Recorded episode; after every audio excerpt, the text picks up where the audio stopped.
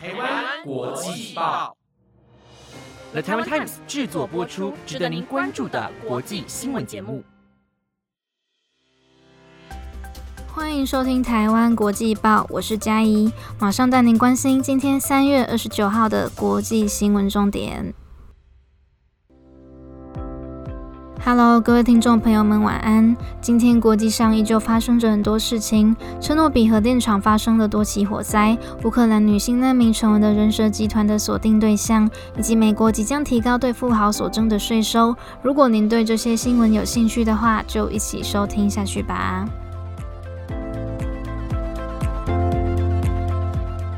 第一则新闻带您关心车诺比发生火灾的消息。车诺比核电厂位于乌克兰北部一个名叫斯拉夫蒂奇的城市，目前大概有两万多人生活于此。不过现在却出现核电厂附近发生了多起火灾，但占领在那的俄军不让乌克兰消防单位进去救火的事件。其实，在先前俄罗斯军队进攻斯拉夫地区之后，还绑架了该城市的市长，企图以傀儡市长的方式来掌管权力。遭到几百名民众示威抗议之后，才妥协释放市长，并且撤离该座城市，但依然占领着车诺比核电厂。乌克兰副总理韦列舒克前天在他的社群平台上发了一篇文章，表示俄罗斯军队目前在车诺比核电厂周围运输着大量即将淘汰的武器，但是这个举动可能会破坏核子反应器的安全壳，造成辐射外泄的危险。核子反应器安全壳是一个钢筋混凝土和铅的坚固结构，可以阻挡核子反应炉外泄的放射性气体。因此，如果这个结构遭到破坏，将会造成严重的环境威胁。尤其现在车诺比当地的气温干燥，加上风势大，不止火势难以扑灭，假如放射性气体外泄的话，势必会对乌克兰甚至是整个欧洲都造成难以想象的后果。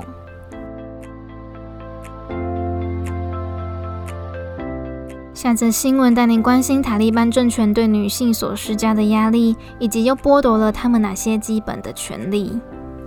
塔利班是伊斯兰教派的一个激进组织。一九八九年，苏联军队从阿富汗退出之后，就开始活跃起来。他们当时高举着打击腐败还有维护安全的口号，并且执行着非常严格的伊斯兰教义。到了一九九六年，塔利班政权掌控了阿富汗，同时在全国推行伊斯兰法，还制定了许多规则，例如男性必须要蓄胡，女性一定要穿全身罩袍等的规定。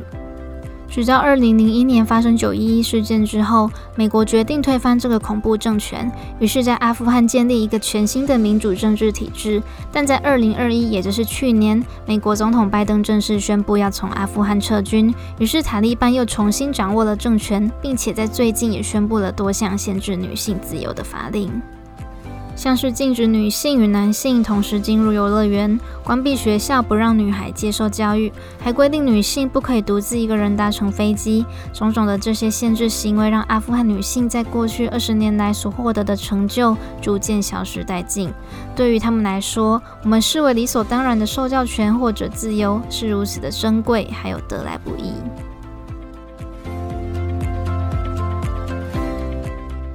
下则新闻带您关心乌克兰难民所面临的困境。随着俄罗斯与乌克兰之间的战争时间拉长，有越来越多的问题开始慢慢浮现。例如，乌克兰的难民因为几乎都是手无寸铁的女性还有孩童，所以就成了许多人蛇集团的锁定对象。现在已经出现许多女性遭到拐骗，甚至是性侵的事情发生。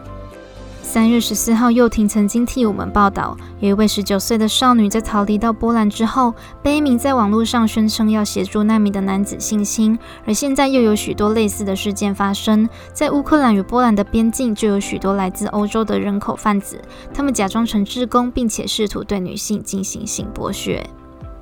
一名逃到丹麦的女子艾琳娜向 BBC 的记者表示，她和她的女儿曾经遭到两名男性胁迫，要他们上一辆载满妇女即将前往瑞士的车。所幸后来抓到机会，与女儿成功逃跑了。还有一名逃到德国的乌克兰女子，也曾经在网络上发文，内容提到因为需要寻找栖身之地，所以她答应帮一名男子打扫家里来换取住宿。没想到不但被男子没收身份证，甚至还被威胁要提供性服务。最后她奋力拒绝，于是就被赶。赶了出去。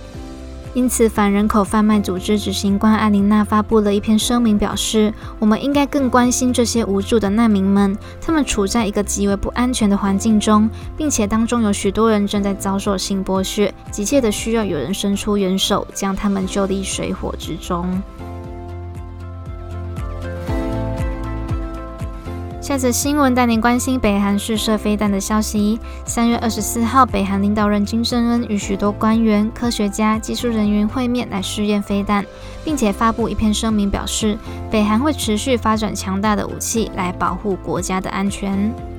因为在一九五零到一九五三朝鲜战争结束之后，美国和北韩的关系就一直处在紧张的状态。金正恩还表示，这次的新型洲际弹道飞弹是为了要阻止美国的军事侵略。他提到，只有当一个国家拥有威力非常强大的武力时，才可以防止战争的发生以及抵挡帝国主义的所有威胁。在上礼拜五，美国官方发布一篇声明，提到北韩持续发射飞弹的行为越来越频繁，挑衅的意味十分明显，因此他们决定推动联合国的会员国来加强对北韩的制裁。但是俄罗斯与中国却是持反对的意见，并且认为应该放宽相关的规定。而根据北韩的官方消息，这次他们所发射的飞弹型号是火星十七。经过南韩以及日本的查证之后，发现这次比以往的射程距离更远，飞行高度更高。因此，外界推测这一次的成功发射会让金正恩的信心大幅上升，在未来可能还会有更多的军事演习。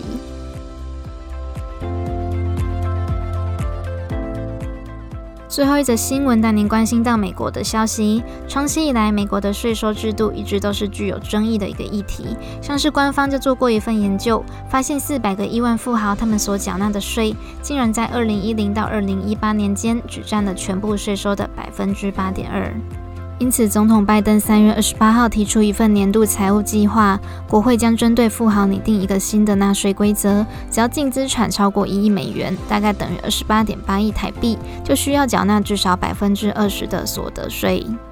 根据白宫发布的一篇声明表示，依照新税制度的计划，富裕家庭的未实现所得税得按照市值来计算，并且每年都需要向国税局申报各个资产的得益或者是亏损。如果他们缴纳的所得税没有达到全部所得税的百分之二十，就需要额外缴税。估计这次受到影响的大概有七百人，其中包含全球首富特斯拉的创办人马斯克，还有亚马逊创办人贝佐斯，他们两人加起来总共都缴纳了台币二点四兆元。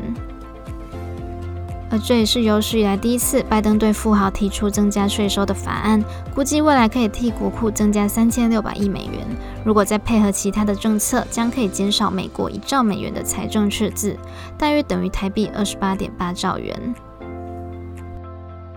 以上就是今天的台湾国际报。那虽然上个礼拜我已经推荐过一个 podcast 节目了，但是我这礼拜还是想要再推荐一个节目的名字是《三餐吃蛋饼》，它是有一个到大陆交换的学生所经营的，觉得很有趣，就是常常听到一半就自己在那边傻笑。